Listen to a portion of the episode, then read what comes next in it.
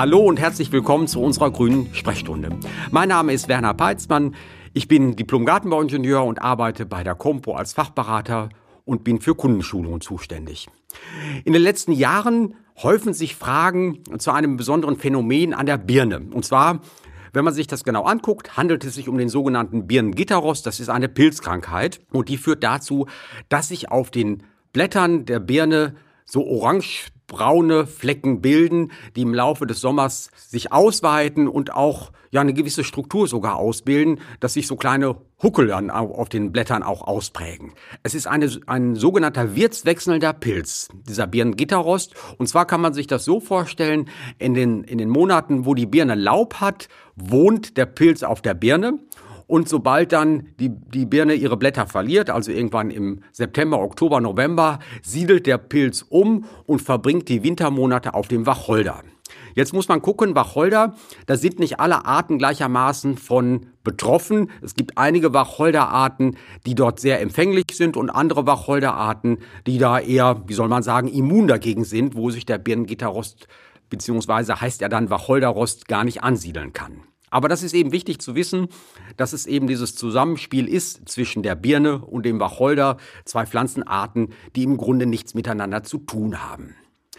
Schauen wir erstmal auf den Wacholder. Und da ist das dann oft so ausgangs des Winters, dass sich dann diese Sporenlager entwickeln. Und das sieht so ein bisschen aus, wenn man sich das plastisch vorstellt, als ob da jemand so Aprikosenmarmelade auf die Nadeln geschmiert hätte. So ähnlich sieht das aus. Und von der Struktur her, von der Konsistenz her, kann man sich das wirklich auch so vorstellen. Ähm, das muss man sagen, eine Bekämpfung mit einem Pflanzenschutzmittel am Wacholder ist nicht möglich. Und das hat zwei Ursachen. Einerseits aufgrund der Jahreszeit ist es viel zu kühl, als dass ein solches Mittel wirken würde. Und zum anderen, dadurch, dass sich diese dicke, umfangreiche Struktur bildet, wäre ein Pflanzenschutzmittel auch gar nicht in der Lage, diese dicke Struktur zu durchdringen. Also von daher, da kann man gepflegt die Finger von lassen, es bliebe erfolglos. Das Einzige, was man am Wacholder dann machen sollte, sehr vorsichtig, äh, dass die Äste, die Triebe, die so arg betroffen sind, eben mit dieser von mir beschriebenen Aprikosenmarmeladenstruktur, dass man die sehr sorgfältig abschneidet, direkt an Ort und Stelle in eine Tüte steckt und das Ganze dann idealerweise über den Restmüll entsorgt. Das wäre so der erste Schritt. Und der zweite Schritt ist dann der, an der Birne was zu unternehmen. Und zwar kann man die Birne schützen.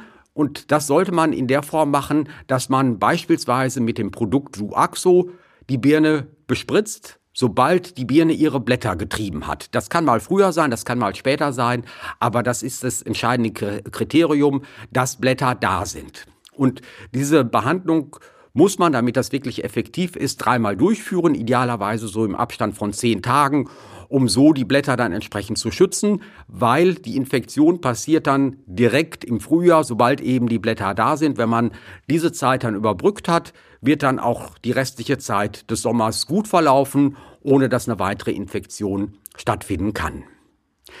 Das wäre so der Optimalfall. Wenn ihr jetzt aber feststellt, Ihr habt das im Frühjahr verpasst, aus welchen Gründen auch immer, und die Birne weist diese Flecken auf den Blättern auf. Dann muss man sagen, ist das, was die Birne betrifft, im Grunde ein verlorenes Jahr. Die Birne geht nicht kaputt, aber die Früchte, die sich entwickeln, die werden keinen guten Geschmack entwickeln, die werden wahrscheinlich auch ein bisschen kleiner bleiben, was einfach daran liegt, dass die Blattfläche der Birnenblätter aufgrund dieser Flecken sich deutlich verringert. Die Photosyntheseleistung der Pflanze ist geringer, so dass sich weniger Zucker bilden kann und entsprechend der Geschmack auch nicht, sich nicht so ausprägt, wie es wünschenswert wäre. Das muss man in dem Jahr einfach dann akzeptieren. Aber was man natürlich machen sollte, dass die Birne gut mit Wasser und Nährstoffen versorgt wird und was ihr auch machen solltet, alles was an Blättern abfällt, dass das möglichst sehr frühzeitig dann entfernt und entsorgt wird, einfach um das Infektionspotenzial insgesamt zu verringern. Ich denke, das ist eine ganz gute Möglichkeit, die Birne zu schützen und natürlich auch immer aufmerksam bleiben, ähm, dass man auch schaut, wo vielleicht in der Umgebung, in der Nachbarschaft der Wacholder steht, damit idealerweise eben dieser Wirtswechsel gar nicht zustande kommt. Ich wünsche euch nun viel Erfolg bei der Bekämpfung des Birnengitterrostes und eine gute Ernte. Und natürlich freue ich mich, wenn ihr beim nächsten Mal wieder einschaltet.